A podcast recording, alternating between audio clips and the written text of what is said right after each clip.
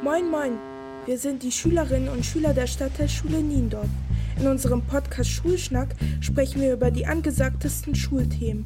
Wir aus unserem Projektkurs Forschergeist werden euch interessante Themen präsentieren, über die wichtigsten Nachrichten aus der Schule sprechen und euch am Ende ein spannendes Rätsel stellen, das am Anfang der nächsten Folge aufgelöst wird. Außerdem haben wir aufregende Interviews mit LehrerInnen und SchülerInnen für euch vorbereitet.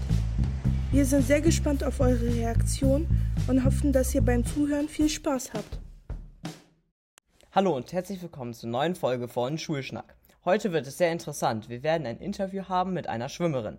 Außerdem haben wir jemanden von der Wintershow als Interview dabei. Seid gespannt. Jetzt kommt Christoph aus der 9e mit den News aus der Schule. Praktikum der 9. Klassen. Die 9. Klassen hatten vom 25.09.2023 bis zum 13.10.2023 ihr erstes Betriebspraktikum. Im Praktikum waren alle Schüler der 9. Klassen nicht in der Schule. Sie wurden von ihren Lehrern besucht und haben eine Prakt einen Praktikumsbericht geschrieben. Das Ninov Night Paradise.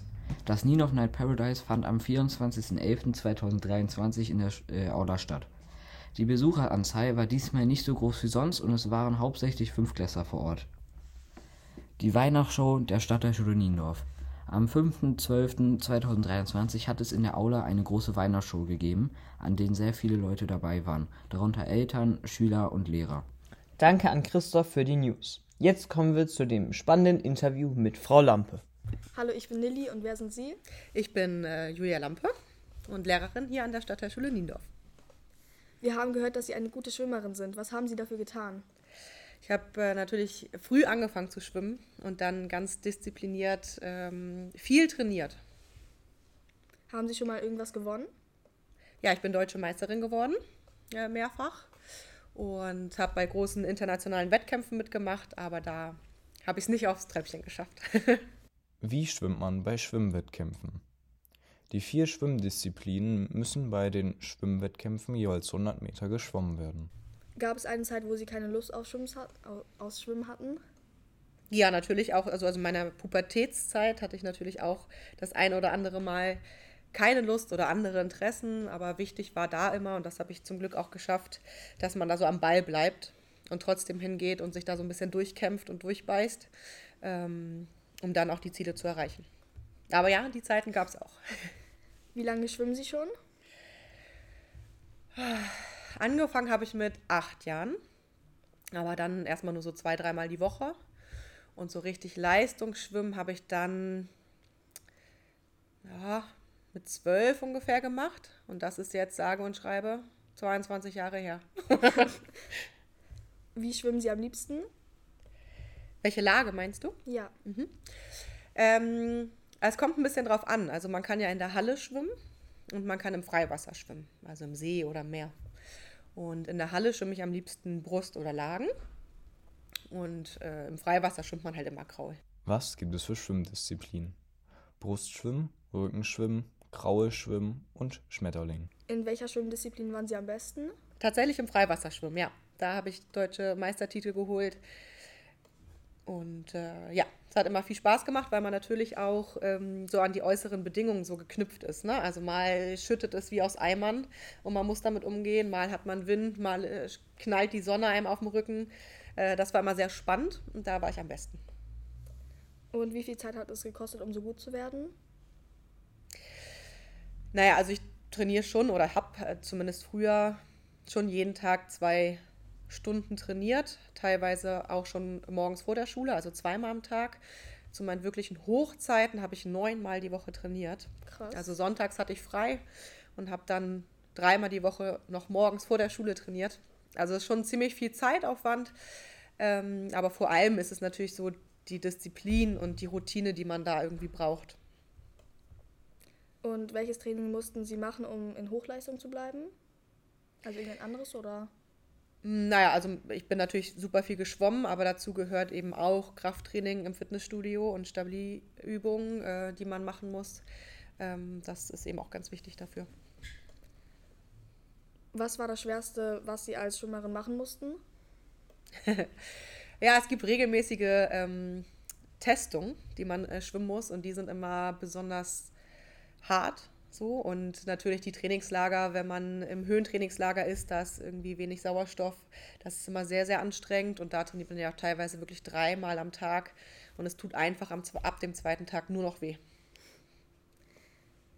Welche Rolle hat die Ernährung in diesem Sport gespielt?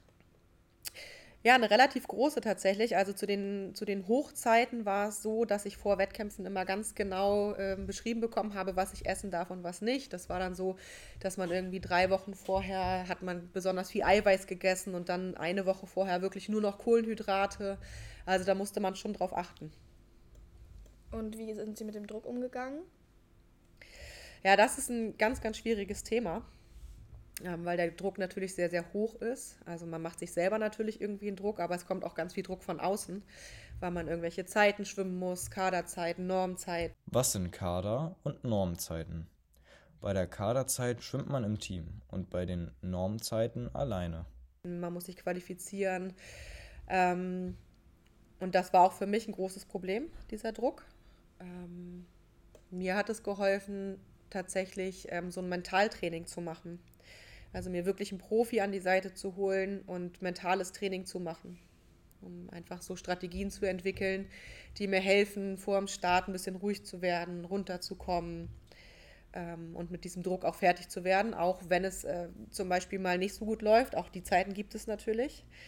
Ähm, dass man da eben auch dann wieder rauskommt, ne? mental und dann nicht so ja, versinkt quasi im Selbstmitleid, sage ich mal. Welche Tipps haben Sie für junge Schwimmer, die Profis werden wollen? Ähm, Disziplin, ganz, ganz viel Disziplin an den Tag legen. Also wirklich, man muss es wollen und man muss sich da auch durchbeißen und man muss ähm, sein Ziel, glaube ich, immer im Auge behalten. Und es wird Rückschläge geben, das äh, gibt es immer in allen Bereichen, auch natürlich im, im Schwimmsport. Ähm, und dann dran zu bleiben, das ist, glaube ich, die große Kunst. Und den Tipp glaube ich, äh, würde ich jedem geben. Und tatsächlich, wenn man auf einem bestimmten Niveau ist, ähm, sich da nicht zu scheuen, auch mit Profis zusammenzuarbeiten aus anderen Bereichen, sei es Psychologie, äh, Mentaltraining, Training, wie auch immer. Und wie wichtig ist die mentale Vorbereitung und wie machen Sie das? Sehr, sehr wichtig tatsächlich. Ähm, schließt ja ein bisschen an das an, was wir gerade schon gesagt haben. Also es ist extrem wichtig, äh, sich mental auf so einen Wettkampf oder so ein Rennen vorzubereiten. Also ich mache das immer so, dass ich ähm, ungefähr so eine halbe Stunde vor meinem Start äh, Musik höre, äh, mit keinem mehr spreche. Also ich versuche in so einen Tunnel zu kommen. Ich lasse mich da noch nicht mehr anquatschen, mache mich locker, dehne mich nochmal, ähm, gehe dann zum Start. Und ähm, ja, es gibt dann so verschiedene Rituale. Also ich steige immer von der gleichen Seite auf den Startblock und so. Also man geht diese Rennen vorher schon im Kopf auch durch und überlegt sich, wie will ich das schwimmen, wie will ich da taktisch vorgehen, ähm, wovon lasse ich mich vielleicht auch ablenken. Also manchmal ist es natürlich so, dass ähm, es wird ja auch angefeuert und dass ähm, da natürlich auch ähm, ja, Rufe kommen, die man nicht so gerne für sich selber hört, weil vielleicht andere auch mehr angefeuert werden. Und da ruhig zu bleiben, dafür ist einfach mentales Training enorm wichtig. Und ja, das habe ich aber gelernt und äh, ja, von daher sehr, sehr wichtig, vorher durchzugehen im Kopf, was äh, wird jetzt hier gleich passieren.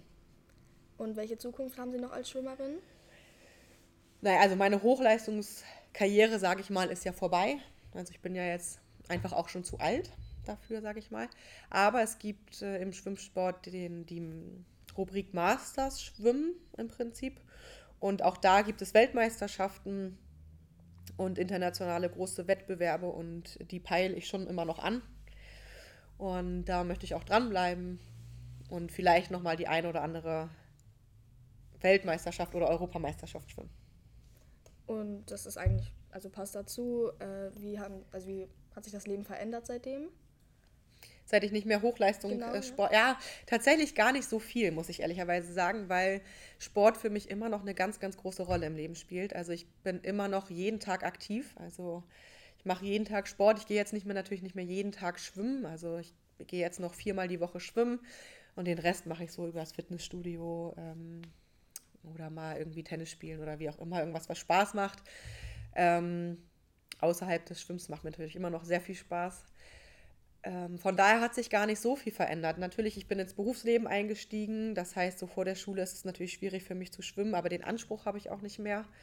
Ähm, aber trotzdem ist mein Tag, sage ich mal, oder meine Woche immer noch sehr, sehr ge ge durchgeplant, sage ich mal, und organisiert. Und es sind immer noch äh, gleiche Abläufe. Also ich gehe zur Arbeit anstatt zur Schule, beziehungsweise hier ist es ja jetzt gleich nur die Rolle hat sich geändert und abends gehe ich äh, zum Sport. Also so wahnsinnig viel hat sich tatsächlich nicht geändert. Und was vermissen Sie am Profischwimmen und was so gar nicht? Also vermissen tue ich so ein bisschen dass viele reisen. Ich habe natürlich unfassbar viel von der Welt schon gesehen dadurch, weil man einfach ja, viel unterwegs war, um Wettkämpfe zu schwimmen, um Trainingslager zu bestreiten. Ähm, die waren zwar immer sehr, sehr anstrengend, das äh, vermisse ich jetzt nicht so sehr, aber sie waren auch immer wirklich sehr schön und ähm, teamorientiert. Das vermisse ich so ein bisschen. Und das hat mir immer besonders gut gefallen. Wie hat der Schwimmsport Ihre Persönlichkeit geprägt? Mm, na, ich bin natürlich wahnsinnig, ähm, glaube ich, durchstrukturiert und organisiert. Das musste immer so sein, weil ich natürlich als äh, Schülerin war mein Tagesablauf ja total durchgetaktet. Ne? Also ich musste in die Schule gehen, dann ähm, wurden Hausaufgaben gemacht eine Stunde ähm, und dann ging es zum Schwimmen, Abendessen, ins Bett. So. Und ich glaube, das ist einfach auch so ein bisschen geblieben. Und eben diese Disziplin, Dinge zu erledigen, zu schaffen, das ist auch auf jeden Fall geblieben. Ja. Und kommen wir schon zur letzten Frage. Haben Sie immer noch eine Fitnessroutine? Ja, genau. Das habe ich ja vorhin schon gesagt. Also ich gehe immer noch viermal die Woche ähm, schwimmen, anderthalb Stunden. Und die übrigen Tage gehe ich dann ins Fitnessstudio mache da auch nochmal so eine Stunde bis zwei. Nochmal so ein bisschen Krafttraining, Stabi-Übungen, um einfach den Körper fit zu halten. Und ich merke auch, dass es mir einfach hilft, auch so vom Alltag abzuschalten nochmal runterzukommen, was für mich zu tun. Ähm, das hilft mir ganz doll im Alltag. Super, das war's dann auch schon. Dankeschön fürs Interview. Sehr gerne, danke. Nach diesem tollen Interview mit Frau Lampe können wir heute mit jemandem von der Wintershow sprechen. Dies kommt jetzt. Hallo zu unserem Interview mit. Stell dich erstmal vor. Ja, ich bin Erik, ich bin 15 Jahre alt und ich gehe in die 9E. Wie geht's dir heute? Ja, ziemlich gut. Was sind denn deine Hobbys? Ja, ähm, ich spiele sehr gerne Gitarre und ich schauspieler sehr gerne. Okay. Hast du ein Lieblingsfach? Ja, Mathe und Sport. Okay. Äh, welches Unterrichtsfach magst du gar nicht? Physik. Warum? Ja, weil ähm, ja, es wird immer sehr schwer erklärt und man muss das erstmal verstehen und das ist halt ziemlich schwer. Okay. Äh, was möchtest du mal nach der Schule machen? Da bin ich mir noch nicht ganz sicher. Ähm, ich möchte auf jeden Fall Abitur machen und studieren. Und wenn ich studiere, weiß ich aber halt noch nicht was. Was magst du an unserer Schule? Ähm, ja, vor allem die Lehrer mag ich sehr gerne, weil die meisten ziemlich sehr gut erklären, Sachen beibringen und das äh, schätze ich sehr an der Schule. Hast du irgendwas Besonderes mal an dieser Schule gemacht? Ähm, ja, ich habe mal moderiert in der Sommershow und in der Wintershow. Und wie kam es dazu? Ja, also ich habe Spanisch und mein Spanischlehrer, der hat die Wintershow organisiert. Und da hat er mich mal gefragt, weil ich auch im Theaterkurs bin, ob ich nicht mal Lust hätte, die Wintershow zu moderieren. Und da habe ich gesagt, ja gerne. Ich habe das ja schon mal gemacht in der Sommershow und ja, deswegen habe ich dazu gestimmt.